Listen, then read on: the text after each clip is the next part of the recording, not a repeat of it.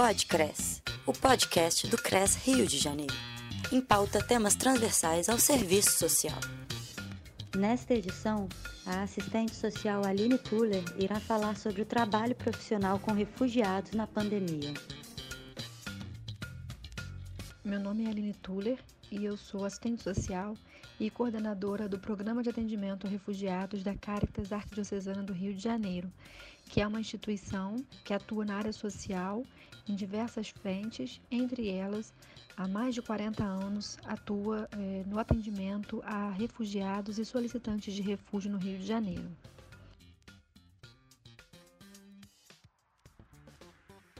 O conceito de refugiado ele surge é, após a Segunda Guerra Mundial, né, na, na, Convenção de 1951, e define claramente quem são considerados refugiados.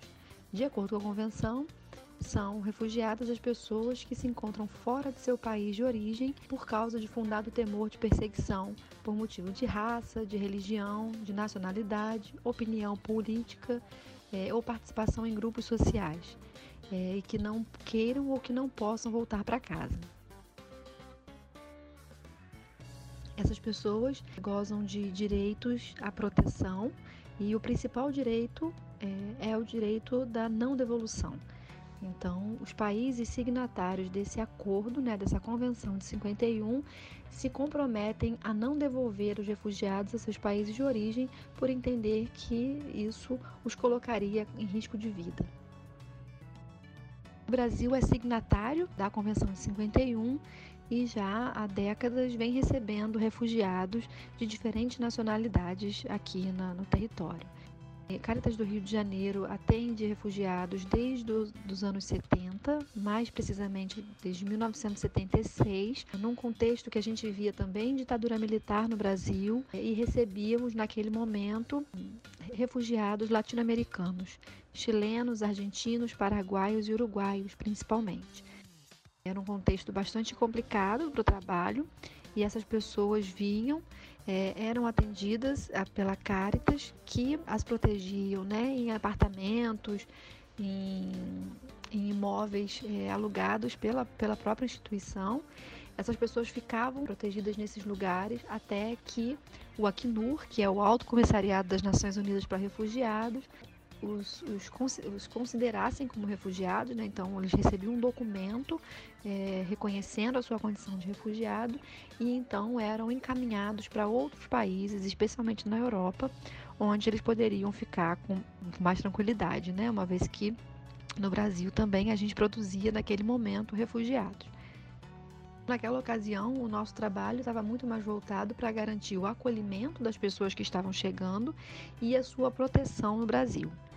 A partir dos anos 90, com a chegada dos angolanos, a gente começa então a redesenhar o trabalho desenvolvido, porque aí, a partir de então a gente começa a receber pessoas que vinham para ficar. Então a gente começou a pensar também em estratégias para sua integração no Brasil. Nasce ali é, um pouco o desenho do que se tem hoje no trabalho da Caritas, que é um trabalho é, voltado para o acolhimento então, quando a pessoa chega, a gente pensar onde ela vai ficar, pensar a questão da documentação, em algumas situações pensar a questão de saúde, porque a gente recebe né, mulheres grávidas de gestação avançada, pessoas que chegam doentes, pessoas que chegam com feridas, enfim, e que precisam de um atendimento de saúde urgente. Então, esse primeiro momento do acolhimento, ele é muito importante, porque é o momento onde a gente vai verificar as demandas urgentes e iniciais para poder tentar saná-las e aí sim passar para o segundo momento, que é o momento da proteção e da integração. A proteção legal, como o próprio nome diz, tem relação a, a todo o trabalho de, de proteção é, jurídica, documental dessas pessoas. Então, a gente faz todo o acompanhamento do processo de solicitação de refúgio, a gente apoia nesse processo, né, no pedido é, que é feito ao CONARE, através é, da Polícia Federal, então a gente orienta sobre como, como, como funciona esse processo, a gente acompanha, ajuda com tradução, é, e aí, uma vez documentado, a gente passa também a acompanhar a avaliação do seu pedido junto ao CONAR, que é o Comitê Nacional para Refugiados do Ministério da Justiça, e também a gente passa a trabalhar dando orientações sobre seus direitos e seus deveres no Brasil é, e construir uma rede, né, e alimentar essa rede é, para que ela possa também é, acolher os refugiados e dar conta de várias demandas que vão surgindo, demandas jurídicas e demandas de proteção, e a gente vai então encaminhando para essas outras instituições da rede para que eles possam ser acompanhados e orientados. A frente da integração local é onde especificamente atuam os assistentes sociais da instituição, mas não somente eles, a gente também tem pedagoga e uma, uma psicóloga atuando nesse setor. Então é onde a gente vai pensar junto com o refugiado, estratégias para que ele possa recomeçar a sua vida no Brasil com dignidade. Então, são atendimentos individuais e em grupos é, que visam orientar e encaminhar para políticas de assistência, de saúde, educação, emprego e renda, capacitação profissional, entendendo que, de acordo com a lei brasileira, os refugiados têm direito a acessar todas as políticas públicas com as mesmas condições que os brasileiros. Então, a gente vai trabalhar para orientá-los sobre como funcionam essas políticas, encaminhá-los para que possam acessá-las e também trabalhar na conscientização dos trabalhadores que atuam nessas políticas e também na orientação e no apoio a essas pessoas para que efetivamente os refugiados acessem é, os seus direitos. A última frente de atuação da instituição, que também é muito importante, é a de mobilização. E a gente fala mobilização da sociedade como um todo. No fim das contas, a integração do refugiado vai se dar no dia a dia das suas vidas, né? É na escola do filho, é na, no trabalho, é na comunidade, com os vizinhos. É, então é muito importante que as pessoas saibam quem são os refugiados. A melhor maneira de reduzir preconceitos, de reduzir xenofobia é informando as pessoas sobre quem são os refugiados e em que eles também contribuem com a nossa sociedade. Então a gente trabalha com a comunicação através de redes sociais, de, de meios de comunicação, atividades nas escolas, com um projeto que a gente tem que se chama Refugiado nas Escolas, é, indo às empresas e universidades, enfim, a gente tenta divulgar ao máximo o tema do refúgio é, e, ao mesmo tempo, tenta mobilizar é, a, a, a, rede, né? seja de empresas privadas, seja da rede pública, seja é, de outras instituições não governamentais, mas tentar mobilizar essas pessoas, essas instituições para que acolham os refugiados e também ofereçam é, oportunidades para que eles se integrem no Brasil. Isso significa dizer que a gente tenta, por exemplo, parcerias com empresas privadas para que contratem refugiados, com instituições para que ofereçam os serviços, né, que geralmente oferecem para os brasileiros, que sejam estendidos para os refugiados. Enfim, a gente tenta criar essa rede, que felizmente hoje já está bastante grande em comparação ao que a gente tinha, né, há anos atrás e tentar então animar essa rede para que ela faça a integração dos refugiados, ou que elas possibilitem a integração dos refugiados. Essa frente de mobilização também visa sensibilizar e mobilizar a sociedade como um todo. Então a gente também faz ações para envolver é, as pessoas, né? É, para que elas conheçam os refugiados, conheçam as histórias dos refugiados e possam também ser divulgadoras é, desse tema e também se, se envolvam no trabalho, seja com doação, seja com oferta também de trabalho e, enfim, com, com, ações que podem ser desenvolvidas do ponto de vista pessoal, né? O que, cada pessoa pode também fazer para apoiar essas pessoas que estão no Brasil é, que deixaram tudo para trás, foram forçadas a, a, sair do seu país de origem e que precisam recomeçar a vida num país onde elas não conhecem a língua, não conhecem os costumes, não conhecem as leis, não conhecem o território, enfim. É muito importante que todos estejam informados, sensibilizados e mobilizados para, de fato, a gente poder garantir a integração digna dessas pessoas no Brasil. A grande preocupação é garantir que os refugiados tenham condições de vida digna. E aí o trabalho para que possam ter um lugar para morar, para que possam ter um emprego, né, que, que recebam seus salários para poder sustentar suas necessidades, que possam colocar seus filhos na escola, que possam ser atendidos numa unidade de saúde, é muito grande. Mas além da preocupação com, com, com esses temas, a gente também se preocupa que eles ocupem a cidade. É, Para a gente, uma integração efetiva, ela está além da, da, da ideia de ter trabalho e um lugar para morar. É, a, a, preocupação de que não se criem guetos, né? Onde o refugiado encontra a sua comunidade, a comunidade do seu país de origem, e ali se construa um gueto e ele não ocupe a cidade, não conheça a cidade, não viva a cidade. De que é muitíssimo importante que eles é, tenham contato com pessoas da sua cultura, é uma forma também de superar a saudade, é uma forma também é, de, de se sentir um pouco em casa, mesmo estando longe dela, mas é importante que eles conheçam a cidade. Né? No caso do Rio de Janeiro, que eles conheçam a praia, que eles conheçam o museu, que eles conheçam.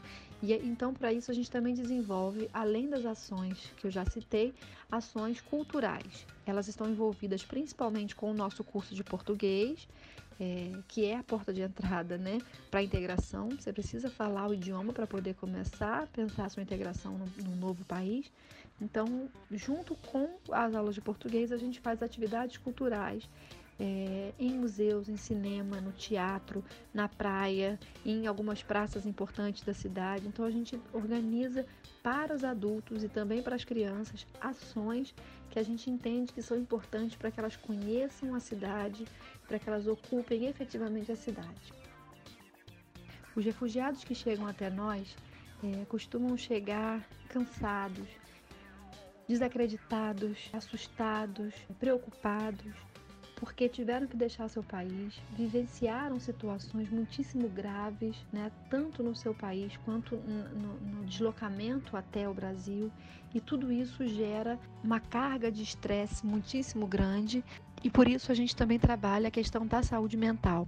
Então a gente tem, além do atendimento é, psicológico, a gente tem trabalhos com grupos, a gente trabalha com yoga, que é uma forma também de trabalhar a saúde mental dessas pessoas, e a gente também trabalha com a rede de universidades e a rede pública para atendimento dos casos mais graves.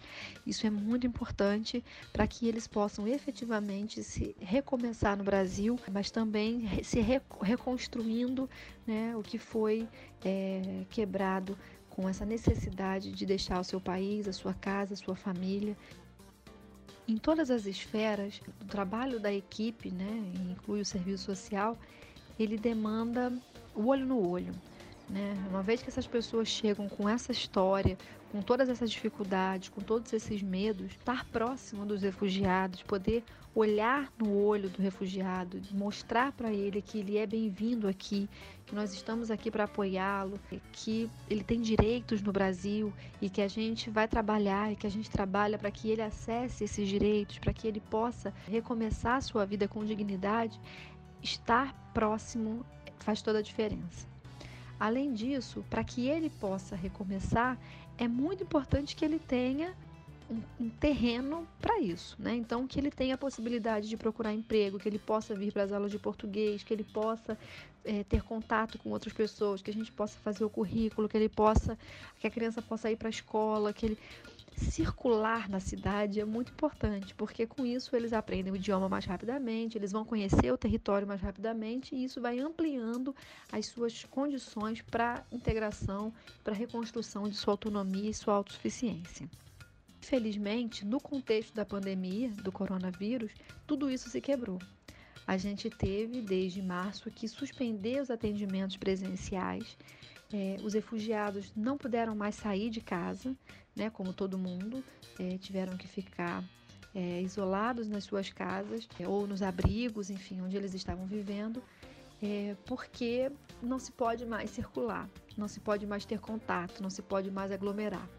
E isso mexeu tanto com a rotina do trabalho da equipe, como com a rotina dos refugiados e essa necessidade urgente de circular para conhecer o território, para conhecer, né, para acessar políticas, para aprender o idioma, enfim.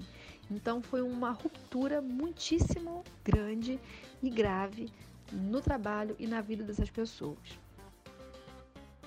Nós optamos por continuar o atendimento, mesmo que de forma remota, disponibilizamos vários números né, eh, de WhatsApp para atendimento social, para atendimento de saúde mental, para atendimento de proteção legal, enfim, várias maneiras de comunicação mas isso não é a mesma coisa. Né? A gente está longe, a gente não consegue é, efetivamente é, garantir trabalhos de grupo, trabalhos de orientação, enfim, muita coisa acabou não, não acontecendo e a gente teve que focar no trabalho de emergência. Então, por um lado, o trabalho da que a Caritas vinha desenvolvendo né, com, com as orientações, os grupos com mulheres, com yoga, aula de português, recreação para as crianças, atividades culturais, atendimentos individuais com serviço social, onde a gente vai, o serviço social vai avaliando as demandas implícitas, as demandas, enfim, né, que, que, que o refugiado traz e, e, a possibilidade de articular com outra, com a rede, com outras instituições, tudo isso ficou para um segundo momento e a gente teve que trabalhar para garantir um mínimo, porque essas pessoas é, não tinham o que comer, então a gente teve que trabalhar muito e estamos trabalhando ainda muito é, com campanhas, solicitando apoio de empresas, de, de, outras, de outras organizações não governamentais para conseguir cestas básicas e, e kits de higiene, roupa, fralda, leite e materiais básicos para poder repassar para os refugiados, para que eles possam minimamente se alimentar né, e conseguir garantir a higiene do local onde eles moram. E também um outro trabalho muitíssimo importante que foi de tentar conseguir recursos financeiros para disponibilizar para o pagamento de aluguéis. Né? Muitos refugiados, por não poder sair de casa, não tinham mais recurso financeiro para pagar o aluguel. E aí estavam sofrendo ameaças de despejo. E ser despejado nesse contexto da pandemia muito ruim, porque os abrigos não, não, não comportam todo mundo, é, estar na rua é um risco ainda maior. E as pessoas ficaram muitíssimo desesperadas. Então, é, o trabalho da Caritas ficou nos primeiros dois, três meses muito voltado para essa emergência o contexto da pandemia então trouxe para os refugiados uma ruptura da possibilidade de ações que aceleram a sua integração. Muitos refugiados já estavam desempregados, é, um outro número estava trabalhando com carteira assinada e muitos foram demitidos. Alguns ainda não receberam seus direitos e isso é um complicador. A gente sabe que muitos brasileiros ainda estão nessa situação também, mas quando se trata de um migrante não é incomum que os empregadores entendam que, como ele não é brasileiro, ele não conhece a legislação, ele não tem direito. Então, a gente tem um trabalho enorme para tentar orientar esses refugiados sobre os seus direitos trabalhistas e sobre como recorrer a eles. E outros refugiados, que na verdade é a grande maioria, trabalhava na informalidade, como camelô, vendendo coisas na praia, como transistas, enfim, a grande maioria trabalhava na informalidade. E aí não pode mais sair de casa para trabalhar, para conseguir o seu mínimo para pagar suas, suas despesas. Enfim, não podem circular, não podem conhecer o vizinho, não podem é, né, ir, ir na praça para ver ou ir. Não pode nada, tem que ficar em casa. E aí é, a ansiedade, o medo, a angústia e os problemas, as dificuldades financeiras, tudo isso fica ainda maior, né? porque eu estou num novo país, aqui não há possibilidade de ir para a casa da minha tia, da minha mãe, da minha prima, não tenho familiares aqui, essa é a situação, né? É, muitos brasileiros estão tendo que deixar suas casas, mas eles contam minimamente com alguma rede né? Um amigo de infância, um primo, uma tia. Os refugiados não, não têm isso. Então, não tem a rede, não pode sair para trabalhar. Estou preocupado com o meu familiar que está lá. Estou preocupado se eu ficar doente, como vai ser, onde é que eu vou ser atendido, eu posso ser atendido. Então, assim, são muitas coisas que atravessam o cotidiano dos brasileiros, mas que ficam ainda maiores quando você está num lugar que você não conhece direito e que também não te conhecem.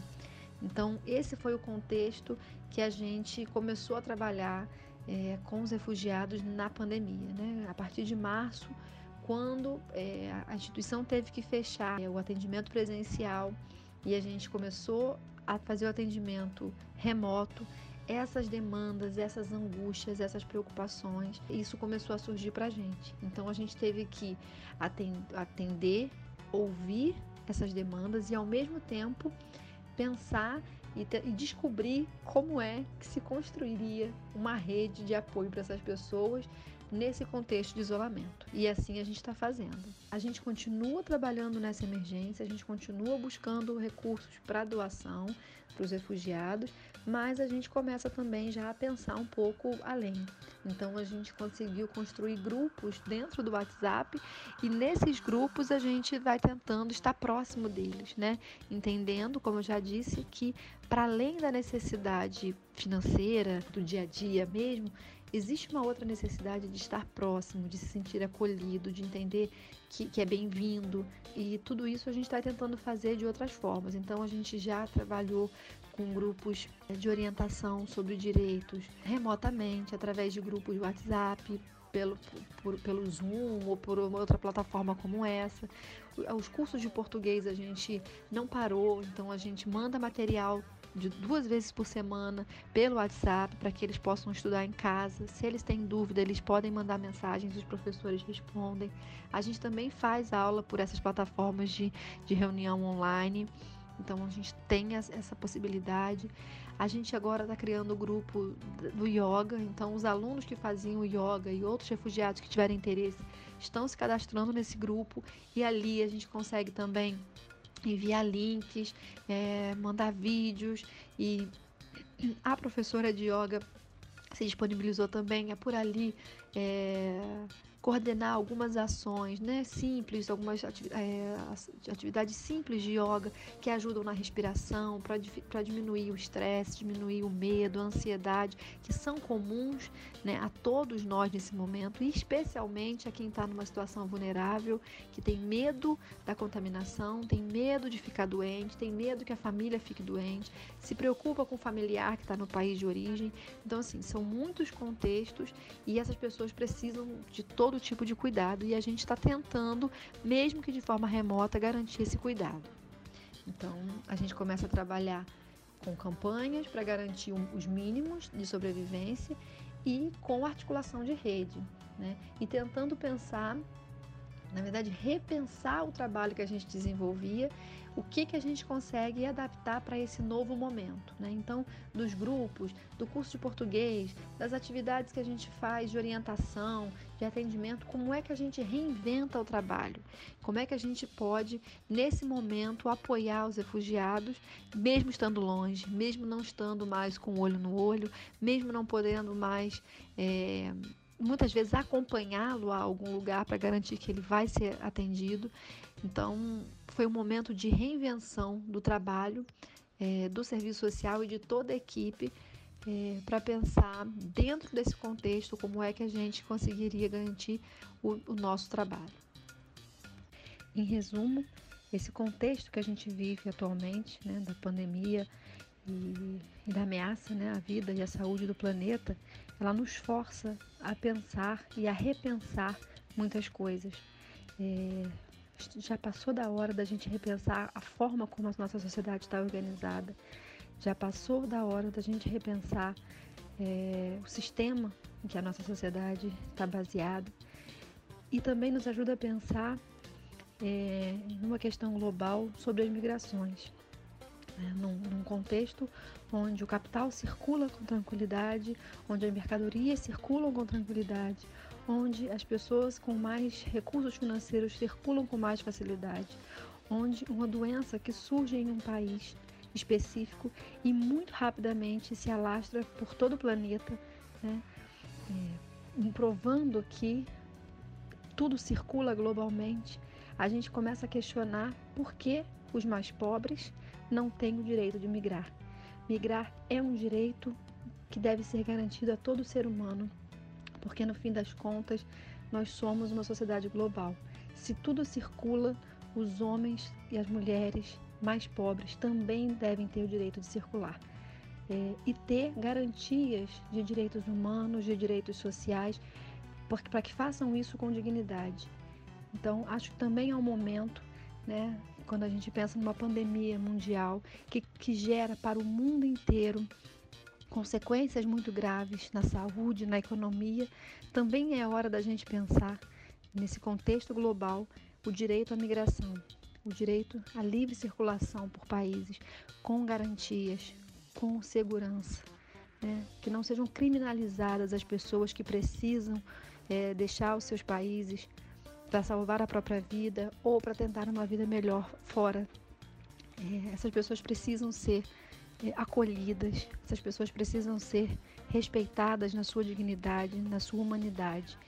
Então, acho que é um contexto importante para a gente repensar tudo isso e a gente defender cada vez mais os direitos humanos dos migrantes e dos refugiados no Rio de Janeiro, no Brasil e no mundo. É, especialmente num contexto onde a exploração dos países mais ricos sobre os países mais pobres se acirra cada vez mais e torna cada vez mais insustentável a vida com dignidade em algumas partes do globo. A importância da gente repensar e da gente garantir os direitos dessas pessoas.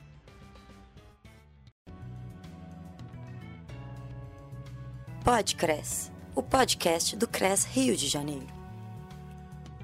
O material desse podcast pode ser reproduzido integral ou parcialmente, desde que sejam respeitados os créditos das autoras e autores e do próprio Conselho Regional de Serviço Social do Rio de Janeiro. Produção: CRES, Sétima Região.